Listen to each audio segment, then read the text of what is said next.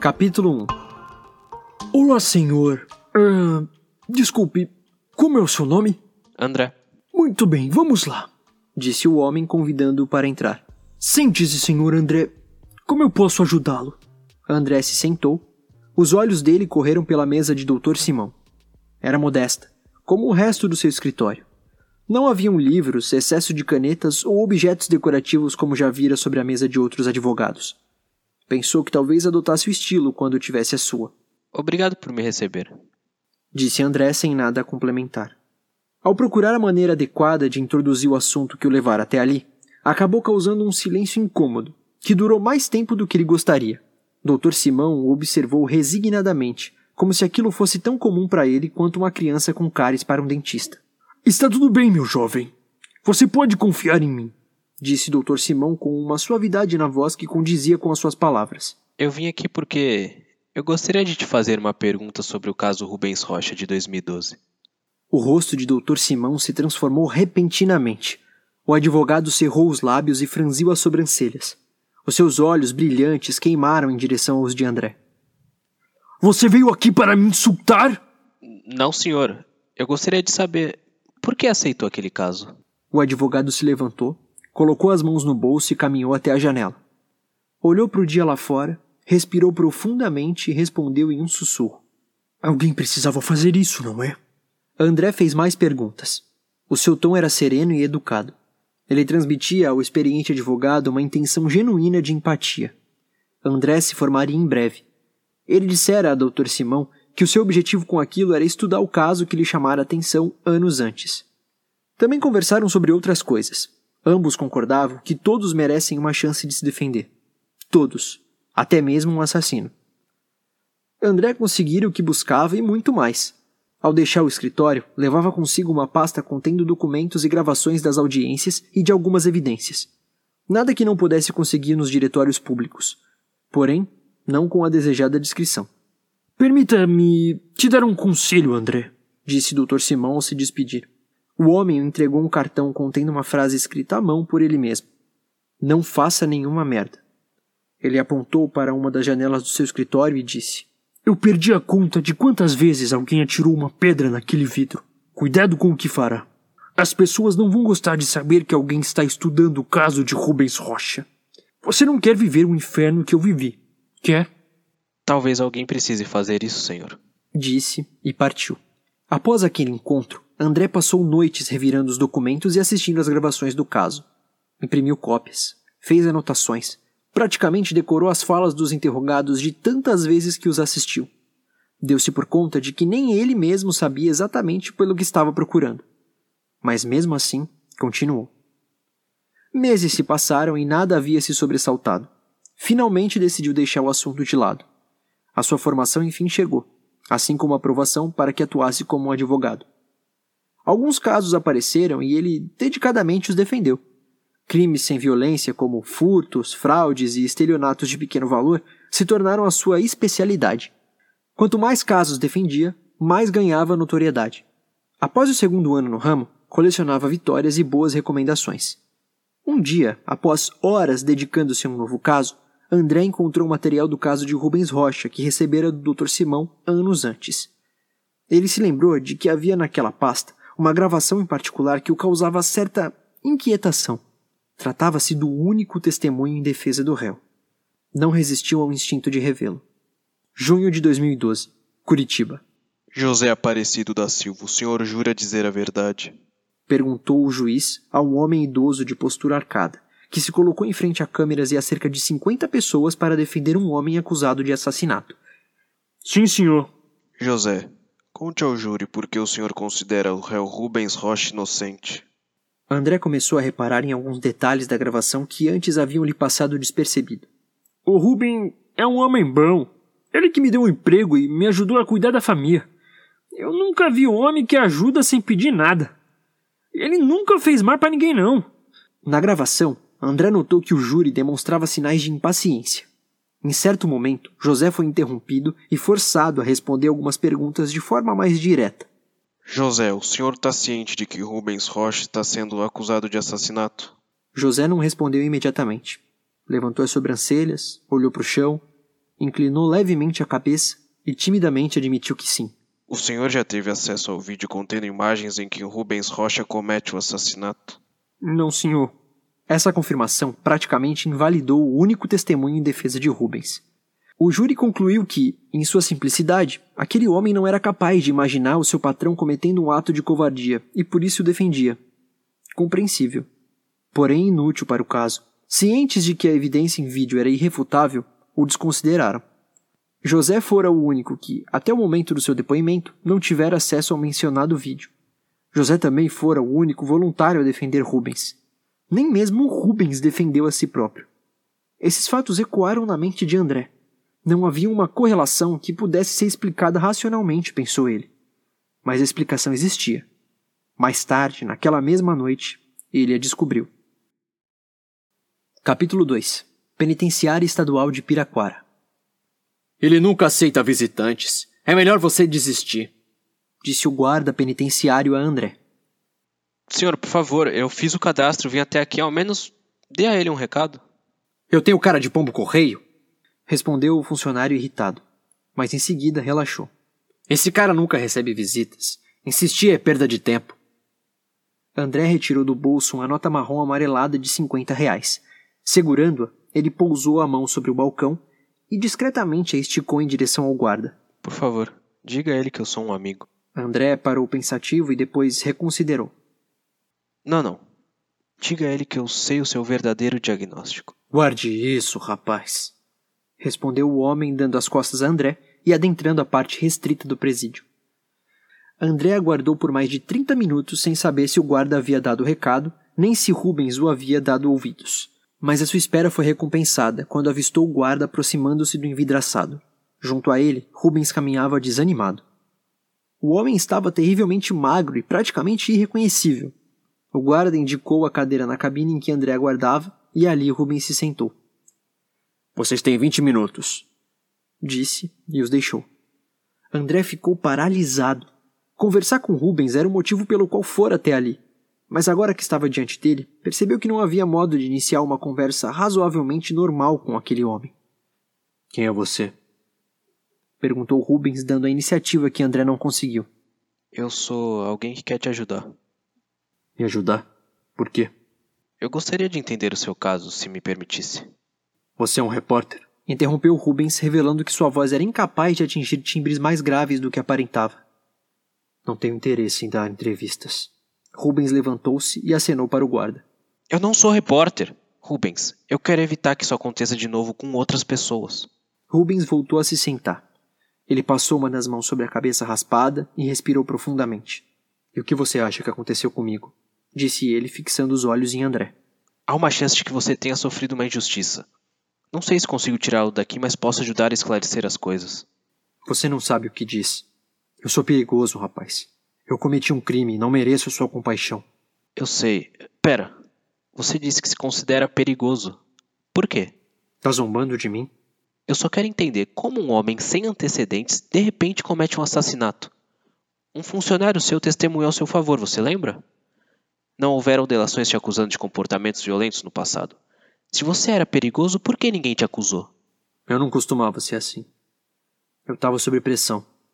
Rubens coçava sua barba e respirava lentamente.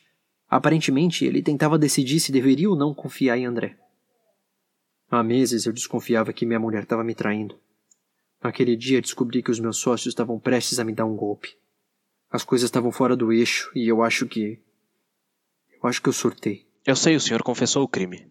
Mas foi um acidente, não foi? Eu não sei. Eu. Eu nem me lembro de ter feito aquilo. Eu achei que depois dos, dos exames ficaria claro que eu sofro de algum transtorno de personalidade ou sei lá o quê. Mas os seus exames não confirmaram isso. Rubens, eu, eu desconfio que haja um motivo para isso. Me responda uma coisa. Você está aqui nesse presídio comum mesmo se considerando perigoso. Nesse período houveram outros episódios como aquele? Acredito que o senhor tenha colegas de cela. Acha que eles estão em perigo? Você não sabe como é o Brasil. Não tem vagas em presídios comuns, quanto mais em especiais. Eles acham que se eu fizer alguma coisa com um colega de cela, eu estaria fazendo um favor para a sociedade. Mas o senhor nunca fez nada, fez? Não. E isso não é estranho? Eu estava sob pressão. Aqui eu me controlo todos os dias. Eu não sei o que eu tenho, rapaz.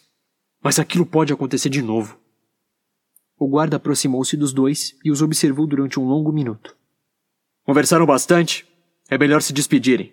Vocês só têm mais cinco minutos. Rubens, você se lembra como foi aquele dia? Consegue me dizer o que aconteceu antes de você. antes do crime? Eu te disse. A minha esposa estava me traindo.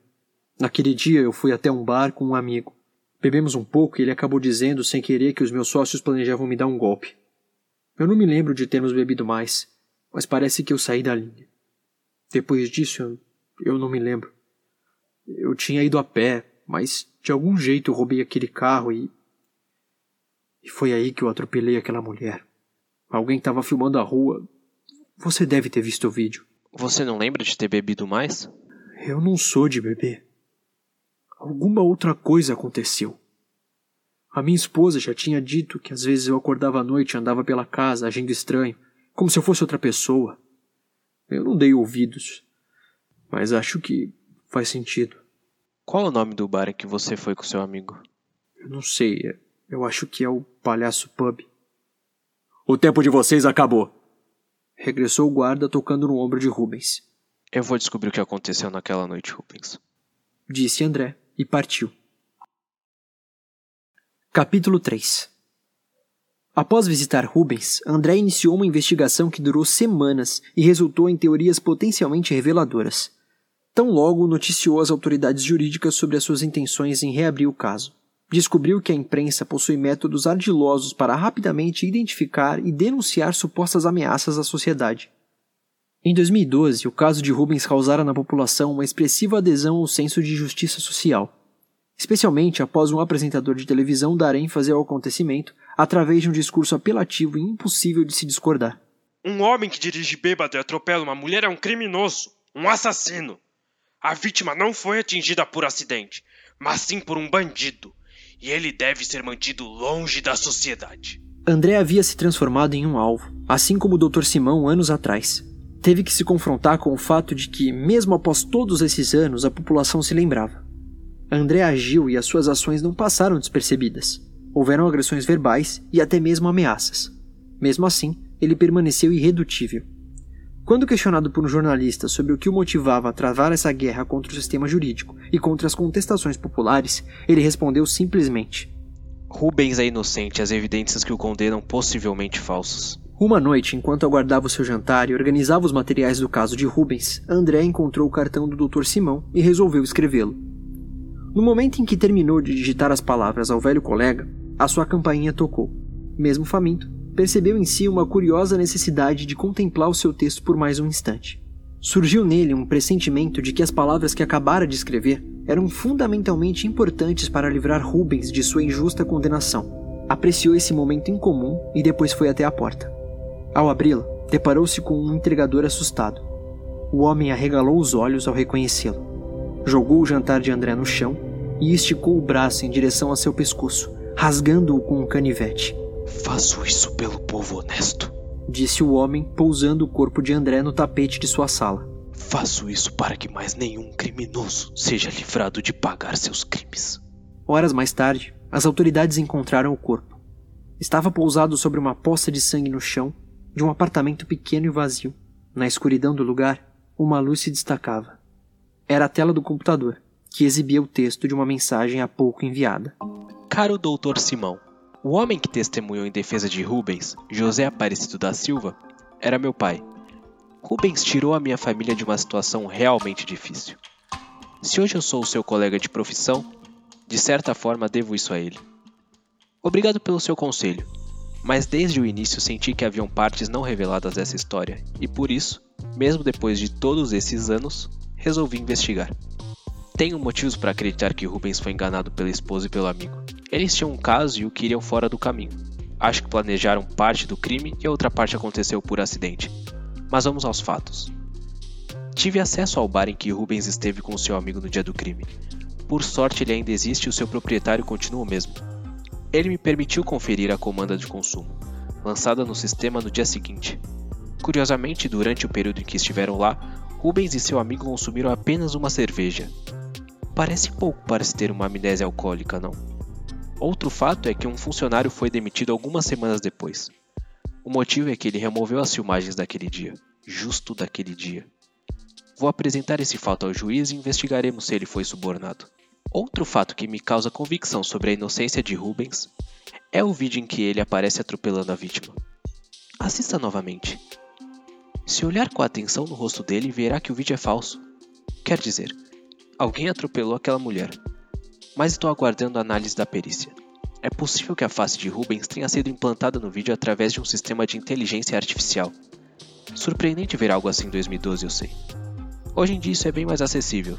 Segue o exemplo e anexo. Espero que leve na brincadeira. O último fato é que o amigo de Rubens hoje vive com a ex-esposa dele. Além disso, ele assumiu a sua parte na empresa em que eram sócios. Ah, última coisa. Sabe qual é a especialidade dele? Análise de dados e inteligência artificial. Segue um arquivo anexado. Doutor Simão, não faça nenhuma merda. MP4.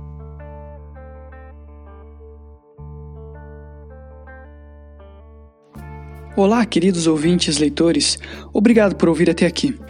Produzir esse conto de hoje foi muito especial, principalmente porque tivemos a participação de Teco Cheganças e Victor Volpe. Os dois são atores e dubladores. Eles têm um podcast só sobre dublagem, que é muito legal, eu particularmente ouço e, e gosto bastante. Então eles têm episódios lá só sobre isso. Às vezes tem algum convidado especial que é dublador, algum dublador famoso aí que já fez vários trabalhos que só de ouvir a voz você já reconhece. Outros episódios eles comentam sobre algum alguma série, algum desenho, alguma coisa que marcou uh, devido à dublagem brasileira, né? Devido à localização, a versão brasileira é muito é muito marcante. Procure no seu agregador de podcasts preferido Dublacast você também encontra no Spotify, no Deezer e em outras plataformas. Procure também nas redes sociais, você encontra o Dublacast no Instagram e no Twitter. Fica aqui o meu agradecimento para eles por terem participado do episódio de hoje e também fica o meu agradecimento a todos os amigos e apoiadores do Epopeia, todas as pessoas que participaram, que passaram por aqui, alguns cedendo textos para a gente produzir, outros fazendo a revisão de textos que a gente escreveu, dando sugestões e participando de várias formas. Também fica o meu agradecimento especial para todo mundo que nos ouve. Eu sei que muitos que nos ouvem não estão nos acompanhando lá nas redes sociais, mas se você quiser, saiba que a gente está lá e que qualquer novidade a gente vai postar lá no Instagram, no Facebook. Se você preferir, você também pode se inscrever no nosso feed através de qualquer ferramenta de podcast. De forma geral, eu quero agradecer então a todos vocês que apoiaram, que participaram que comentaram, que ouviram. Fica aqui o nosso até logo e tchau!